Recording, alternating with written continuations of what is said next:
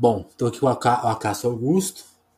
Dispensa apresentações. Quem quiser saber mais sobre o Acácio tem outro telefonemas bem extenso com ele, onde ele explica a sua história, suas ideias, sua pesquisa. E na descrição também tem mais informação. Vamos direto para a conversa.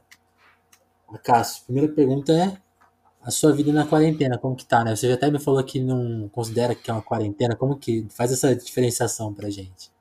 Não, assim, é, é, isso vale, acho que para o Brasil uhum. todo, embora nós estejamos né, no epicentro da epidemia no Brasil, que é, que é São Paulo, né? Quer dizer, Exato. o estado de São Paulo, a cidade de São Paulo.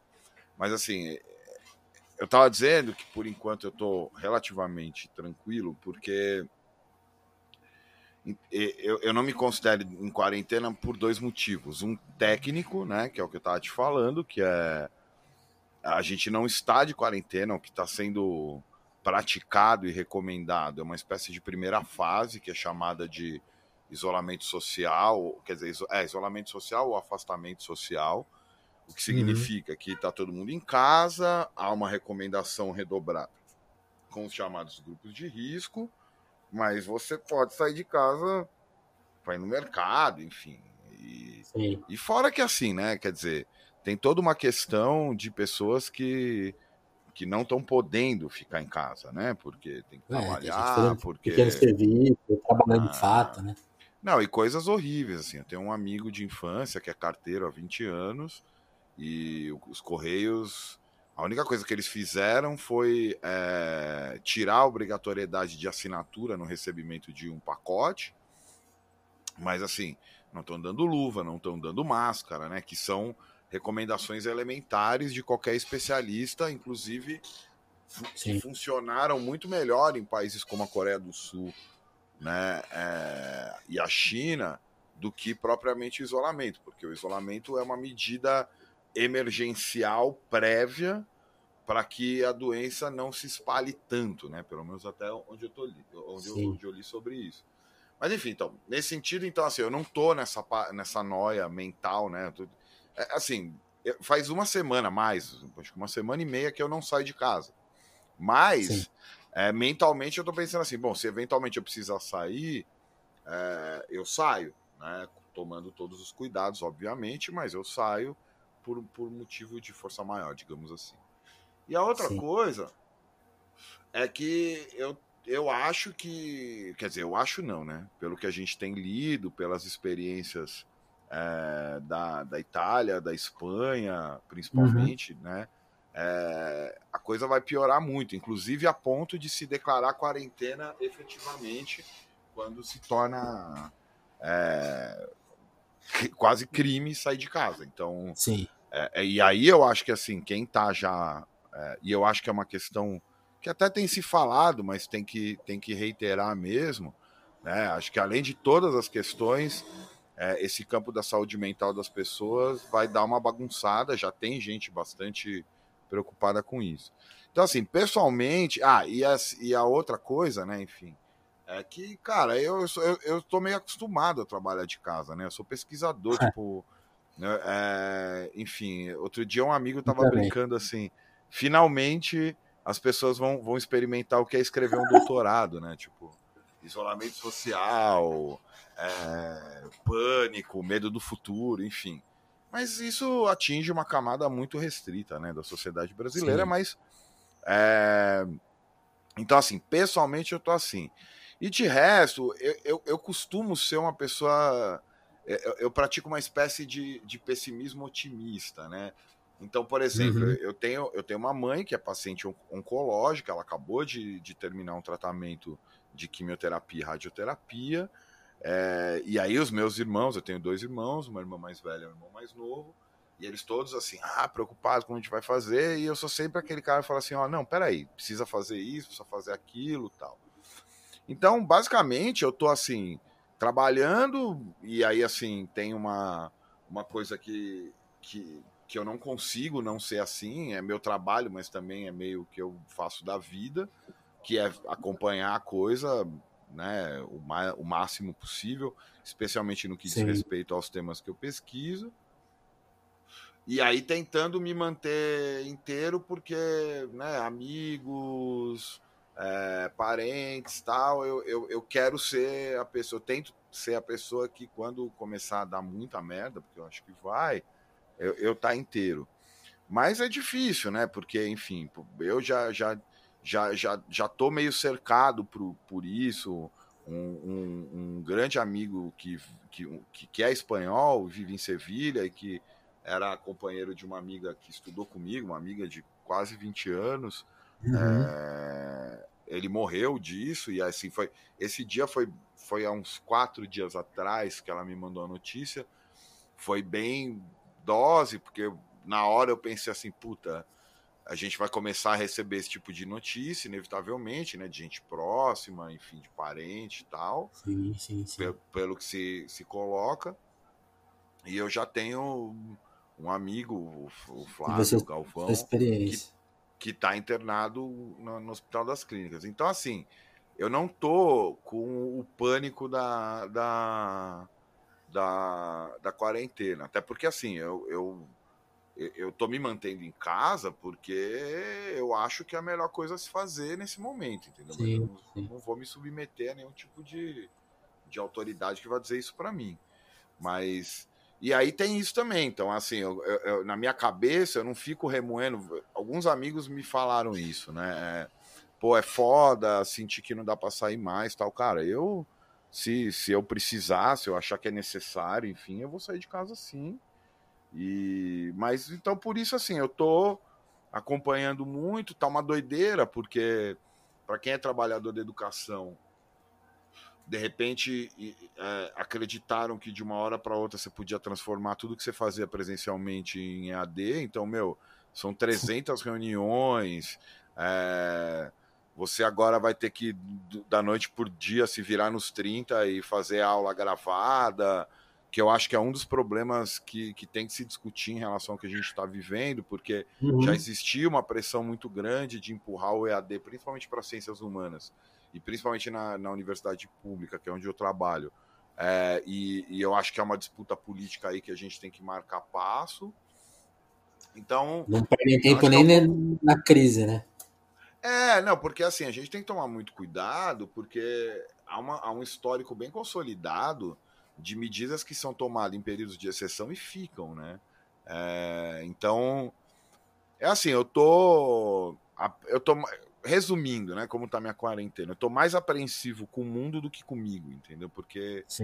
É, é, tem toda uma coisa que, do ponto de vista bem pessoal, assim, primeiro porque eu sempre me lembro, é um exercício meio estoico, é uma coisa que o Caminho retoma também, eu costumo sempre me lembrar que eu sou mortal, quer dizer que eu vou morrer, e, enfim, né, como diria o poeta, de susto de bala ou vício, né?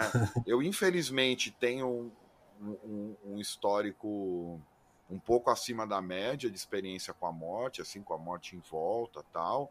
Então a morte uhum. não me é uma coisa estranha, né? E nem é uma coisa que me causa desespero. Eu, então eu procuro ser pragmático diante dela. E o segundo, porque eu tô assim, quanto mais eu acompanho, é, mais eu fico preocupado com o mundo que vai surgir dessa, de, dessa crise pós, planetária. Né? É. É, não. Na verdade, não é nem um pós, cara. É um durante que vai virando pós, entendeu? Sim, um é... durante muito continuidade. Vai, vai, vai ser longo, né? Não é, é... não é seis meses, né? É, ele vai com certeza mudar coisas radicalmente no, no, na economia mundial, na política mundial. Eu estava outro dia conversando também falando assim, bom, que eu me lembre, eu era muito novinho quando estourou é, os, os casos de AIDS, né? Anos 90 ali, entre meus 10 e, e os meus 20 anos, mas comecinho, né? Gente morrendo, tal, aquela coisa, aquele estigma, não se sabia muito bem se você pegava tocando ou não. E Sim, o outro momento que, que eu tive assim uma impressão de que as coisas iam mudar muito foi o 11 de setembro. E assim, na memória, comparando esse, o 11 de setembro de 2001, né, os atentados às Torres Gêmeas, cara, ah, estão atacando os Estados Unidos, o sistema global vai mudar tal. E, nesse, e eu, lembrando na minha memória desses dois momentos, eles não passam nem perto do que eu tô entendendo que vai mudar agora. Então, É, é obviamente que assim, tô tomando os cuidados, tô, né? Como eu disse, tenho que cuidar da minha mãe, tem essa coisa meio maluca, por exemplo, minha irmã acabou de ter filho, a minha sobrinha não tem nem dois meses e eu não posso vê-la, entendeu? É, mas eu tento não focar nessas coisas por conta disso que eu brinquei, que é uma espécie de, de pessimismo otimista, que é assim, cara, se eu começar a pirar, por exemplo, que tem, que tem já duas semanas que eu não vejo minha sobrinha, é, quando completar já um mês, né? eu já vou estar completamente louco. Então, eu estou tentando aplicar esse tipo de fármaco, sabe? É uma espécie de, de veneno que eu fico tentando dosar para nem ser muito, ah. quer dizer, para eu, não, eu não ignorar a situação, mas também não ser. Paralisar, né? É, não ser pouco, que é para poder estar tá de pé. E isso, né, cara? É, é, é, é meio. Vai parecer até meio frio da minha parte, mas para quem como eu já tá, já tem mais de 20 anos pesquisando política no mundo, política de segurança. Nenhuma é... novidade, né? Não, não é que não é novidade, cara. É absolutamente fascinante, né, cara? Você olha pro mundo e fala, caralho, que doideira, como a vida é muito louca, como, como as coisas. Entendeu? É, é por exemplo. Ah, é... entendi o que dizer. Tipo, é, é um processo muito relevante se acompanhar ao vivo, né? Tipo, é, de fato é interessante, né? É, histórico, cara, porque pensa assim, é, é, eu, tô, eu tô rindo pra caramba. Toda hora que eu ligo a televisão para ver algum comentário, principalmente de economista, a frase que eu mais ouço é: eu sou liberal, mas. Então, assim, quer dizer, tudo que estava projetado, por exemplo, a série de reformas yes. no Brasil, então, isso tudo ruiu, né? E, e aí é uma coisa muito interessante, porque né, é, é óbvio, assim, é, é, claro que é assustador o que a gente está vendo. Eu também estou assustado, mas é, ao mesmo tempo tem uma dimensão interessante que é assim, como que a vida sempre te, te surpreende, entendeu? Quer dizer, é, eu fiquei imaginando, por exemplo, sei lá, quem estava projetando 2022, é, uhum. esse governo mesmo achando que ia tratorar com um monte de reforma, a coisa toda mudou que pode ser inclusive pior, né? Quer dizer, eles podem, por conta disso, passar reformas muito piores. Mas meu problema, do ponto de vista da análise, não é nem se vai ser bom ou ruim. Eu não quero fazer julgamento moral. Eu só quero, eu quero o que me, o que me intriga, né? O que me, me interessa é, pô, eu tô acompanhando um momento inesperado e, e que tá transformando tudo, né? E aí é Sim. isso, a vida é movimento.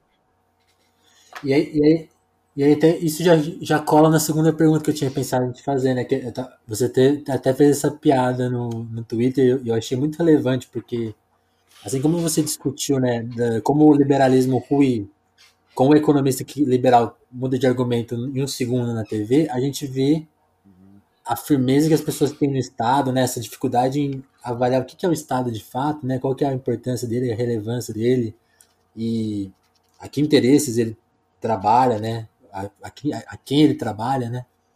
Uhum. E é meio chocante, né? Porque agora, agora meio que tá todo mundo vendo, ou, ou até querendo não ver, como a coisa não funciona. E o que funciona é, tem estratégia, tem plano.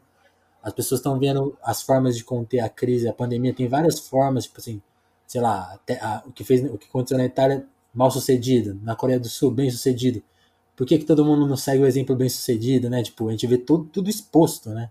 Uhum. Eu queria que você fizesse essa crítica assim, ao, ao Estado, né? Tipo, o que, que você gostaria de pôr assim, na cabeça das pessoas nesse momento? Não, então, é, de um lado, cara, é assustador, né? Porque mesmo no. Porque assim, pra gente falar disso, teria, a gente tem que dar um passinho para trás, né? Que é assim. A gente tem que lembrar, toda vez que eu tô, enfim, dando entrevista, conversando, fazendo podcast sobre isso, eu tô insistindo nessa ideia é, o mundo uhum. já estava à beira de um colapso, ele nem precisava de um vírus. Né? É, quem acompanha o noticiário, para ficar em dois exemplos, poderia dar outros. Quem acompanha o noticiário econômico, primeiro exemplo, sabe que assim as revisões de crescimento é, mundial estavam sendo toda hora rebaixadas, porque acreditou-se que finalmente o mundo estava saindo do, de tudo que foi causado pela crise de 2008 e estava se constatando que não tem espaço para crescer e, e, uma hora essa coisa estourar. Né? Eu não sei se eu uhum. ouvi alguém falar ou se eu sonhei com isso, mas assim, é como se o copo já tivesse transbordado E o vírus foi a gota d'água para um, um sistema que já estava à beira do colapso. Foi o empurrão segunda, no copo, né? É, a segunda coisa é que, é, e, e, isso a gente muito mais competente do que eu para demonstrar, mas é, o próprio vírus pode ser entendido como parte de um colapso é, ecológico, né, ambiental, que já se anunciava. Né? Ele, ele encontra um mundo que já estava é, à beira de, de catástrofes, né, digamos assim. Quer dizer, à beira não, já estava vivendo catástrofes ligadas é, à urgência climática, né? É, que já inclusive 2019 foi isso, né? É, e os especialistas já, inclusive, já estavam mudando o nome de mudança climática para urgência climática, porque isso já estava acontecendo. Então, eu acho que é, dar espaço atrás é entender que, assim, primeiro, é, é, é, bastante, até desesperador, pelo menos do ponto de vista né, anarquista, ver que as pessoas não entendem que esse sistema estatal e capitalista que produziu esse, esse desastre é, até aqui, é, porque, enfim, no, o vírus, né, a, a, a vida lá que, que, que, que produz a doença, obviamente ela não foi produzida, enfim, não é teoria da conspiração, mas assim, os efeitos do vírus, eles, ele não, né, a pandemia, por exemplo, né, ela não Sim. é um, uma causa do vírus, ela é uma causa do tipo de interação social que a gente tinha, né, é, metrópoles superaglomeradas, é, incapacidade de atendimento é, em massa de pessoas e assim por diante. Então, é, primeiro, eu acho bizarro como que quando vem a pandemia, que foi declarado outro dia, né? Oficialmente, é, a OMS declarou pandemia no dia 11 de março de, de 2020, ou seja, a gente está no dia 27, a gente está 16 semanas. dias. É. A gente tá, então, assim, muita água, dá pra, muita água vai passar debaixo dessa ponte. Mas a, a, a questão é, como que diante da declaração da pandemia, as pessoas, ao invés de pensar assim, porra, foi esse modo de vida estatal capitalista que nos trouxe até aqui, tá aí um bom motivo para a gente questioná-lo? Não. Elas começam a olhar para o Estado como um grande salvador disso tudo.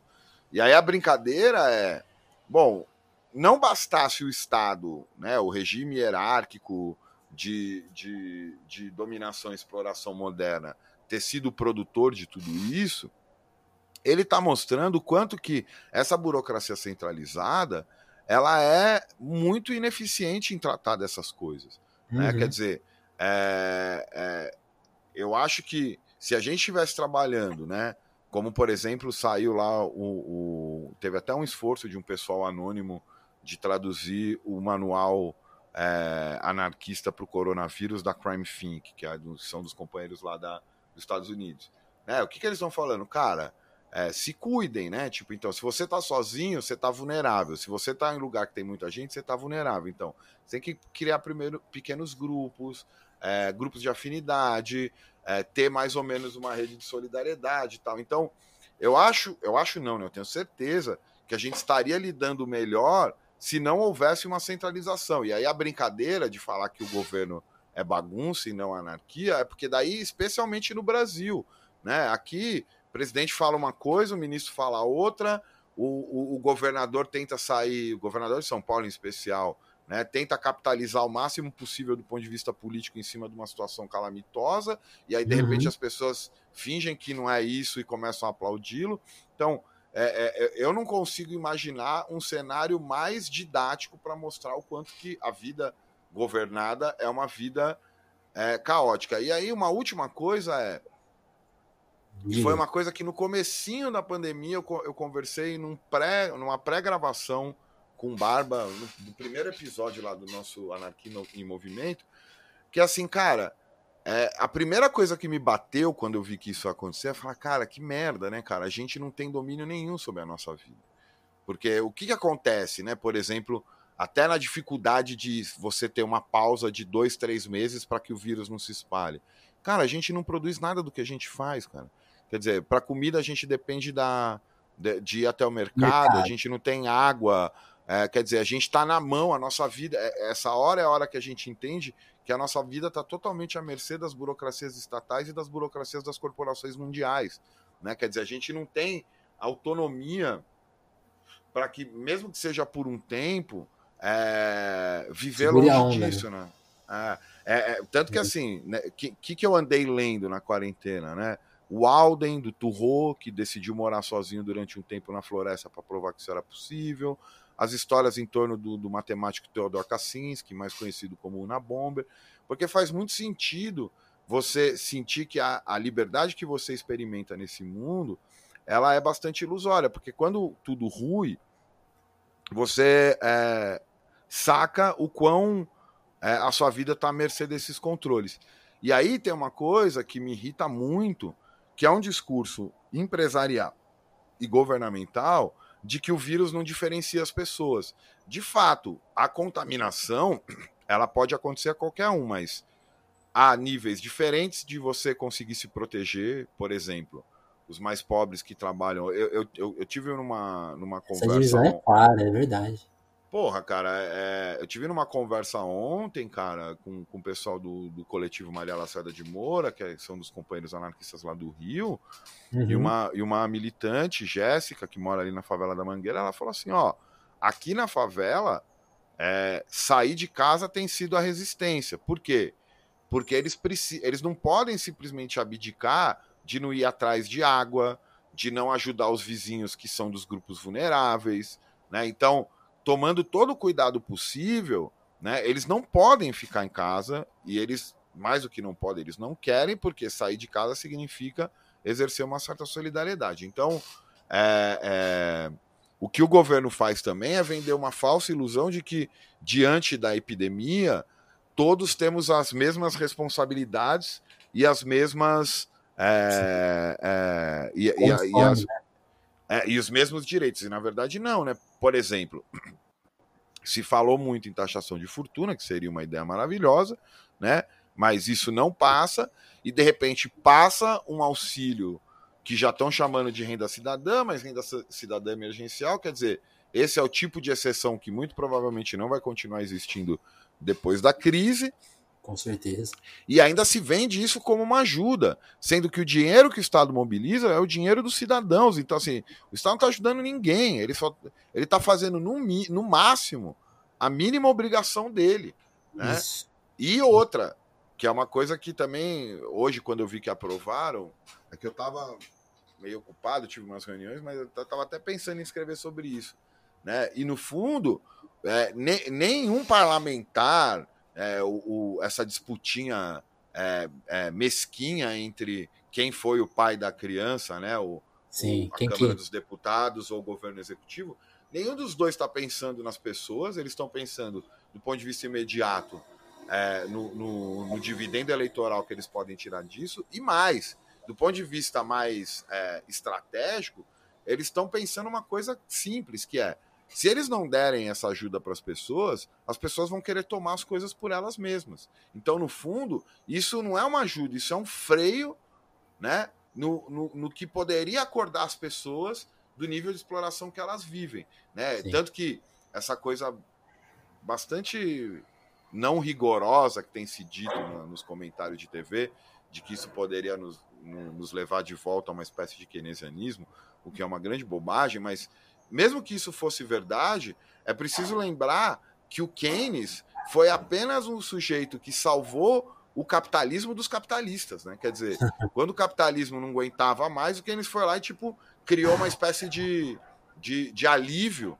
para que ele finalmente não, não, não, fosse destruído. Então, é, eu acho que tem um, um, um momento de, de explicitação é, do Estado, sabe? Sim. É, não, isso que você falou. Do que é, do que é, do, do, que é esse domínio estatal, do que é a vida tá na mão do Estado, sabe? Sim. Essa função de freio que você falou, ela é muito. Lógico, é, é isso que eu estava te falando, é difícil a gente perceber isso, né? Mas é inevitável a gente tentar ir atrás de uma leitura mais correta, né? Porque é isso, tipo, ó, em dois meses vai ter revolta social, caos. Uma medida que nunca passou, nunca foi levada a sério, né? Só, só lembrar do, do, do, Suplicy mesmo, né? Sempre era uma. Tipo, parecia causa de louco, né? E aí o negócio passa. É, não, tanto que o Suplicy era, ele era alvo de piada com isso, né? Sim. E foi uma vitória política dele. Eu até fiquei até defendi, né? Tipo, é tão louco que a, a vitória política do Suplicy veio no governo Bolsonaro, né? Tipo, é, né? E, você vê como coisa não é só isso, né? Uhum. Exato. Acaso, queria que você contasse dessa hashtag que você tá lançando, né? Tipo, é, crise encruzilhada. Tem conversa com essa questão é, de percepção, de e até é, essas tá... diferenças sociais que estão explícitas, porque eu só queria comentar mais uma diferença social que a gente está vendo, né? Tipo, no Brasil os primeiros infectados foram foi uma classe mais alta, blogueiras, né? E aí é muito engraçado a gente ver no Instagram, e acho que todo mundo vê isso, da pessoa mais pobre que tem acesso ao celular ao mais rico, lógico. Mas você vê as pessoas passando as suas quarentenas em mansões. Então, tipo, a saúde mental de uma pessoa que está numa casa gigante, com piscina, é, distração eletrônica, tipo, é outra, né? É, é, é, e, e, ela impacta quem tá lá, tipo, na minha casa eu tô com quatro paredes, vendo TV e acabou. E aí tem a menina que tá saindo de casa para buscar água, né? Mas o que, que se faz da hashtag? Não, então, eu, tem a ver com o que a gente estava falando, né? Quer dizer, eu, eu tô falando de. Eu, eu comecei a. Foi quase uma brincadeira, né? Da crise encruzilhada. Primeiro, porque assim, a gente vive, no mínimo desde 2008, num governo de crise, né? Quer dizer, um governo que vive da crise. A crise, Sim.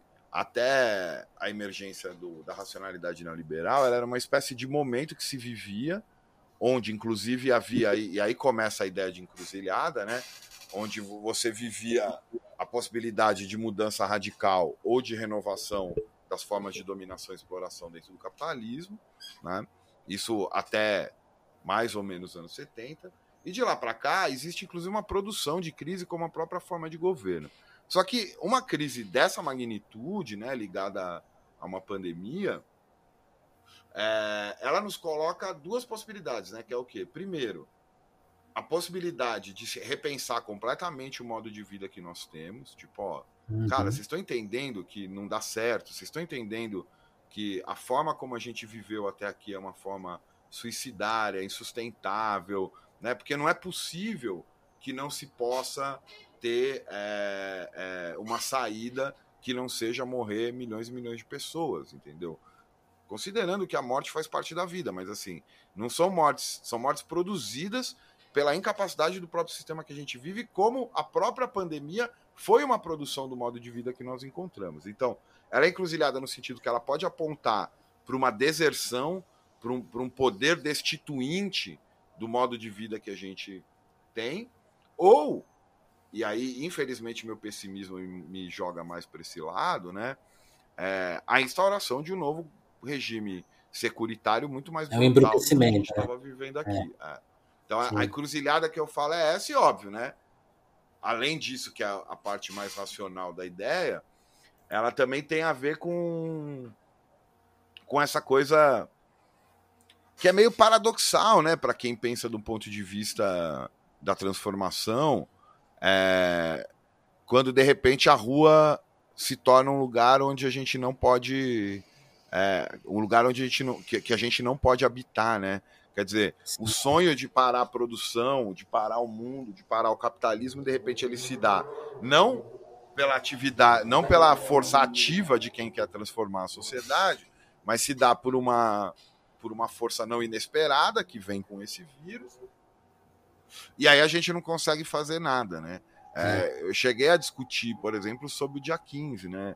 É, é, é muito fácil você simplesmente tratar, tratar o Bolsonaro como um lunático. Mas como eu não sou psiquiatra e nem psicólogo, o que eu vejo quando ele consegue colocar, mesmo que não sejam tantas pessoas é, na rua, di mesmo diante da iminência dessa epidemia, isso é uma demonstração de força política gigantesca. Uma força política que nós não temos mais. Entendeu? Sim. Não estou dizendo aqui, não estou discutindo a responsabilidade ou a responsabilidade de fazer isso. Eu só estou dizendo que ele, me parece que ele claramente quer demonstrar força política. Né? Quer dizer, me parece que enquanto todo mundo abraça esse discurso que é bastante questionável, né? De que tudo é em nome da humanidade, tudo é em nome de todos, agora cada um por todos, tal. Isso nunca é verdade, né? Há uma cliv há clivagens de classe, de gênero, de raça, enfim, né? De etnia, melhor dizendo. Uhum. Mas é, então aí até o que se chama, né? Amplamente de esquerda abraça essa ideia de que é preciso ser responsável e aí de repente você vê eles falando igual a Globo, igual a ONU, tal enquanto o bolsonarismo mais hard está fazendo política. Não estou dizendo aqui que a gente devia fazer como eles, mas é, ele não está. É uma outra estratégia, né? A, a rede é, de solidariedade ele, é uma estratégia. Né?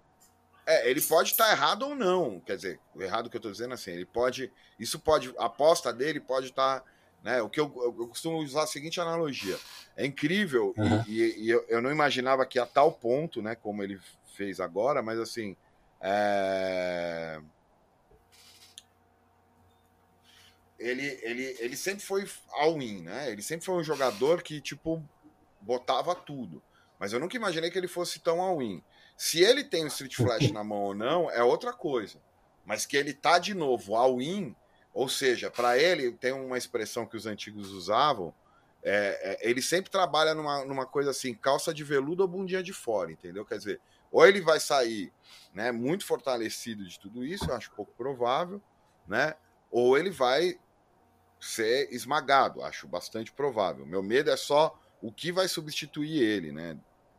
E, e, o mais provável hoje, a gente nunca sabe, eu não sou futurólogo nem astrólogo sim, sim. Tal, mas é, é, é, o, é que, veja, olha que terrível, a força moderadora dessa radicalização do Bolsonaro seja justamente os militares, né? E aí a gente teria outro 31 de março, onde os quartéis sairiam às ruas para defender a legalidade e a democracia. Isso é arrepiante. Então, a, a encruzilhada é um pouco essa, né? Quer dizer, ou a gente usa esse momento né, para destituir o Estado, as empresas, enfim, disso que ela, que ela possui sobre nossas vidas, ou a gente vai ser esmagado por um, eu não sei né, o que vai ser, mas que com certeza, se eles vencerem, vai ser um, um, um mundo muito pior do que a gente vivia antes, isso eu não tenho a menor dúvida. É. E, e aí que acho que se dá justamente como. E, e nessa contramão, né? Tipo. É, que você mencionou, né? Acho que a contramão é justamente essa. Você, o, isolamento, o isolamento nessa hora ele é providencial porque é obrigatório, né? Tipo, é, é a medida que a gente tem na mão para controlar as coisas. Né? Por exemplo, no Brasil não tem testes, né? Então, por, por exemplo, vamos supor que a gente já tenha pego, já tenha nem tenha notado que pegou. A gente poderia ir pra rua trabalhar, né? Eu vi essa possibilidade que o Bruno Tortura falou numa live e fiquei pensando, tipo, a falta de testes, ela, ela, ela ajuda a, inclusive nesse controle, né? Tipo, ó, na minha segurança eu preciso ficar em casa, então eu não posso, eu não posso trabalhar. E ao mesmo tempo tem toda a questão de subnotificação, né? Você não passa a sensação correta para as pessoas do tamanho da crise, da emergência, né?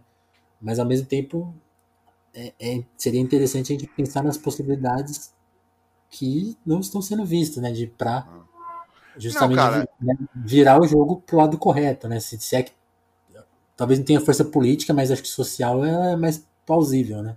É, não, eu acho que assim, isso, esse, essa coisa do, do, dos testes, pelo que eu tenho lido, é, de novo, né, como não especialista, eu não sou epidemiologista, nada disso, mas assim, é...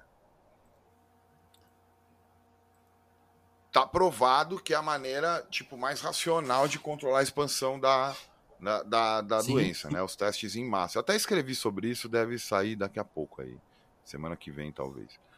É, e que, então assim, seria muito mais racional testar em massa e fornecer equipamento de proteção e deixar a coisa acontecer mais ou menos num campo onde isso não produziria as mortes em massa como está acontecendo na Itália. Cara, não tem nada que, me, que, que me convença que qualquer estado no mundo tenha dinheiro para comprar, digamos assim, né? Acho que é comprar ou produzir esses testes e comprar e produzir essas máscaras.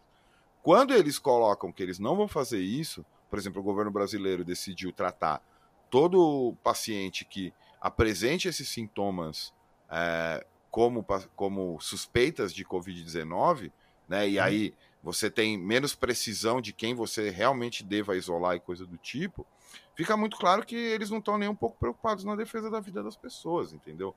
É, porque para eles é mais é, chegando a esse ponto, é melhor que se instaure mesmo caos, né?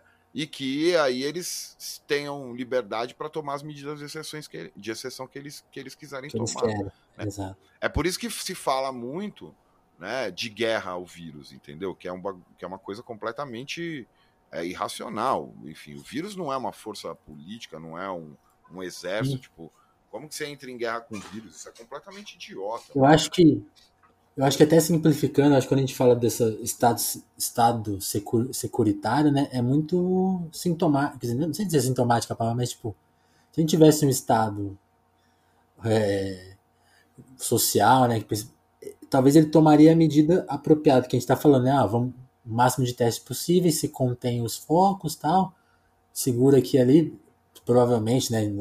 Como, como você falou, a gente não é especialista, né? Talvez a coisa desse errado, mas é uma maneira de controlar sem partir logo para as medidas mais drásticas de quarentena, de, de fechar a cidade, né? Essas coisas.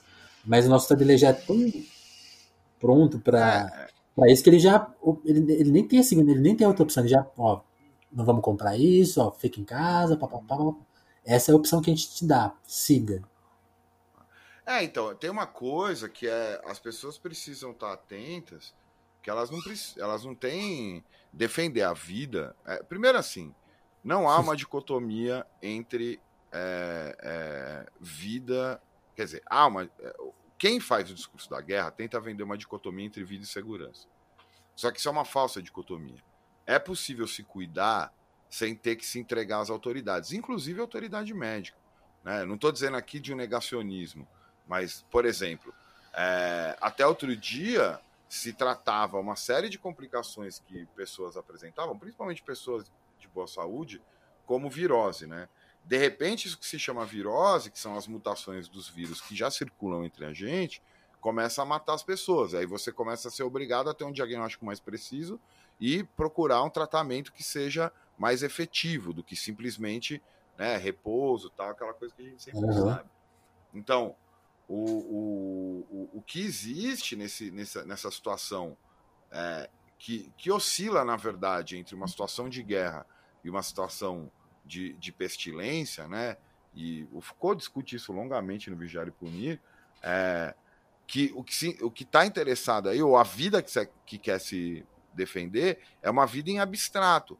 E as pessoas precisam lembrar que, antes de mais nada, elas têm que defender a vida delas. Isso não é individualismo, entendeu? Isso é mais ou menos como aquela história de quando você entra no avião, entendeu? Se você for ajudar alguém a colocar a máscara do lado, coloca a máscara primeiro na sua cara, porque senão você não vai conseguir ajudar ninguém.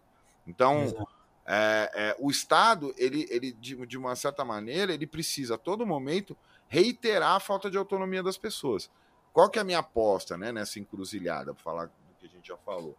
É que as pessoas se toquem que a melhor coisa a se fazer nesse momento é retomar sua autonomia. Isso vai fazer bem para ela, para quem está em torno dela, para a saúde mental dela, porque muitas vezes a angústia, a ansiedade é produzida por essa sensação de impotência, entendeu? E é óbvio Sim. que chega um momento na vida em que né? Eu, eu, sempre eu gosto muito dos estoicos, né? Que diziam assim: ó, você precisa pensar no que é possível alterar pela sua ação. O que não depende da sua ação, você só pode lamentar ou comemorar. Então, é, como a chuva. Né? Por isso que, por exemplo, eles há, uma longa produção, principalmente do Sêneca, sobre o que é envelhecer, e em nenhum momento ele trata sobre o que é morrer. Porque morrer é um fato. E nada do que eu faça vá é, vai mudar isso. Agora, eu posso, de alguma maneira, exercitar a maneira como eu envelheço. Então, é, é sempre um discurso muito tênue, né? Mas é, abrir mão da liberdade, porque essa que é a grande, que, que é a grande encruzilhada, entendeu? É, as pessoas acham que momentos como esse alguém tem que cuidar da gente. E no fundo, são momentos como esse onde a gente descobre que a pior opção é abrir mão da liberdade porque ela precisa existir. Ela, e a liberdade, como ela não é uma realização atomizada, ninguém é livre sozinho, né?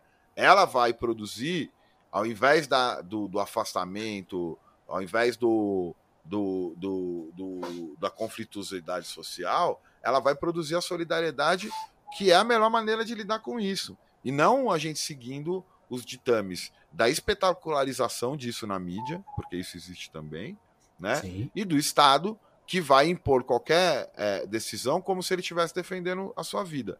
Bom, se, se alguém que mora no Brasil ainda acha que o Estado defende a vida, cara, essa pessoa tá completamente. Ela tá tão fora da realidade quanto o presidente desse, do, do país. E, e aí, para a gente fechar o papo, acho que isso recai numa coisa que a gente está vendo já, que é meio que a reprodução social desse, dessa securitização, né? as pessoas xingando quem vai pra rua, e eu vejo até uma certa agressividade, assim, tem gente que, sei lá, se viu sozinho em casa e tá fazendo live de Instagram para conversar com as pessoas. Que é uma coisa que eu acho que, sei lá, pode ter até problema, problemas, mas eu vejo assim, tipo, as pessoas estão querendo meio que conversar, tem um senso de comunidade, as pessoas, pô, saco cheio disso aí, conversar, sabe? Ficou meio tipo. E, mas, e, e na, na, vida mais prática, essas, essa coisa, as pessoas, um cara na rua, ninguém sabe qual é o motivo, né? Não é, não é não é que nem as pessoas que foram fazer protesto hoje, que essas aí eu acho que você taca uma pedra, tudo bem. Mas. Não, é. é, é, é chegando com coisas aleatórias, né? Você reproduz a violência que você está sofrendo. Então, mas não é só produzir a violência, não. Eu acho que tem duas hum. coisas é... que, que vão derivar disso aí que a gente tem que ficar atento desde já. Beleza. A primeira delas é é todo esse efeito no campo de securitizações, entendeu? Isso a gente já está vendo, né? Isso, por exemplo, é, os anarquistas da, Fede, da Federação Anarquista de Turim escreveram um texto muito interessante sobre a, o que eles viveram lá. E uma das primeiras coisas que eles falam, bom, por que continua se gastando milhões com as tropas do exército e os policiais quando esse dinheiro podia ser destinado para comprar testes e máscaras, né? Então já começa por aí. É uma escolha que o Estado faz nesse sentido. Então, Bom há um crescimento gigantesco dessa securitização e não se engane, não é para manter as pessoas em casa para o vírus não não não alastrar. É porque de novo a gente volta para a questão da encruzilhada, porque situações como essa podem produzir uma, uma revolta social sem precedentes. E o que os senhores da ordem temem é isso, né? Sejam os empresários, sejam os militares, sejam os governantes. Então, é, os controles securitários vão crescer enormemente como resultado dessa crise. O outro, que também tem a ver com a questão da segurança, porque passa pelos dispositivos de monitoramento, é vai haver uma transformação na sociabilidade, inclusive nas relações de trabalho.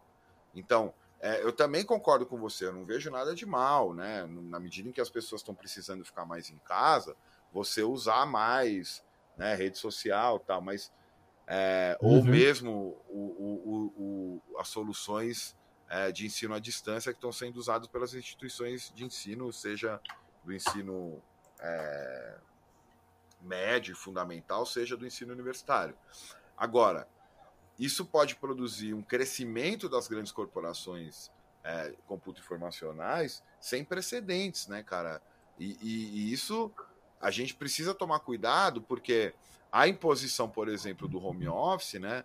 Pode virar uma. Pode, pode abrir um caminho sem volta do tipo, ah, pô, é mais barato, é melhor, né? E aí, como, como Continua vai ser? Tanto, é.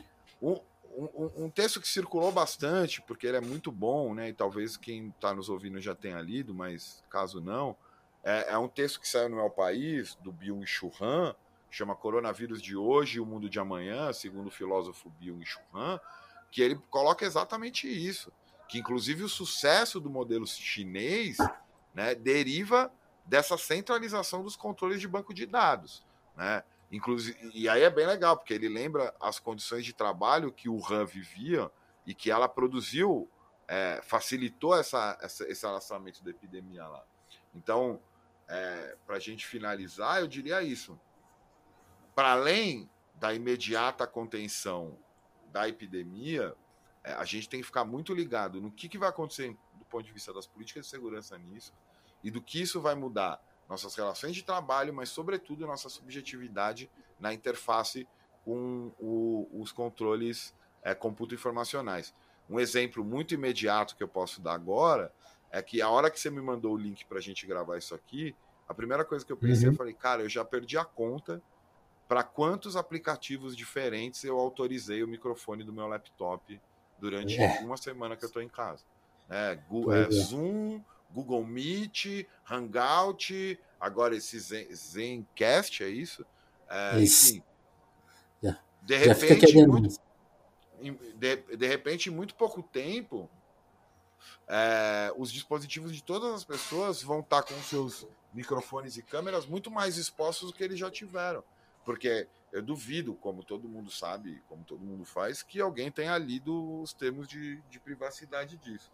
Então, essa é a encruzilhada, entendeu? Infelizmente, nesse momento, eu acho que a gente está pendendo para o pior lado delas. Mas Sim. tudo pode mudar, né? A gente sabe que a rua em encruzilhada é, no Brasil, pelo menos, território de Exu. Então, vamos ver se, de repente, seu Zé Pilintra ou seu Tranca-Rua consegue bom. reverter esse jogo aí pra gente. É, não, eu acho que só para pontuar, eu acho que o que você falou faz, é, é, o mais correto, assim, realmente não pode, a gente nunca pode abdicar do, desse, eu não sei se existe um consumo, é, é difícil falar em consumo crítico, né, mas a gente realmente tem essa questão da internet no Brasil, né, ela escrever na internet hoje, os espaços de redes sociais mesmo são todos controlados, os aplicativos são controlados. É o mesmo controle que, que a gente vê, por exemplo, você não consegue fazer comida em casa e você não consegue produzir nenhum tipo de comunicação que não passe por outros, por outros meios que não são seus, né? Tem o mesmo tipo de controle. Uhum. Mas ao mesmo tempo é isso, né? Tipo, a gente vê o WhatsApp ocupado pela extrema-direita, né? Será vale a pena ocupar esse espaço? Vale a pena criar outros espaços? É, é, é conflituoso mesmo, né? E a gente é tem que, que ser colocar... Libera o né? microfone para tentar falar alguma coisa, e... mas é, é, lógico, né? São as duas, as duas coisas ao mesmo tempo, correndo. Sim, sim. A Cássio, eu queria te agradecer. Eu acho que. Eu até pedi assim, ah, dá um, uma fala final, mas acho que você falou bem dessa, dessa questão de, de observação e de, e de cuidar de cuidado próprio, né? Olhar para a comunidade, para sua comunidade ao redor, para si e ficar atento, né? Não, não ler tudo de bate pronto, né? É a coisa é, mais e não, e não aceitar toda a solução só pelo, pelo argumento de autoridade que justifica ela, né? Sim. Seja, seja para a vida social ou para a vida privada, né? Sim, exatamente. Exato. Cara, te agradecer então, valeu pelo papo. Qualquer coisa a gente volta valeu, a conversar. Vamos ver como essa coisa vai se vai correr, né? Tá bom. Mas acho que é uma boa análise inicial. Boa, valeu. Valeu, até mais, Cássio. Um abraço. Outro, tchau. Tchau, tchau. Pronto?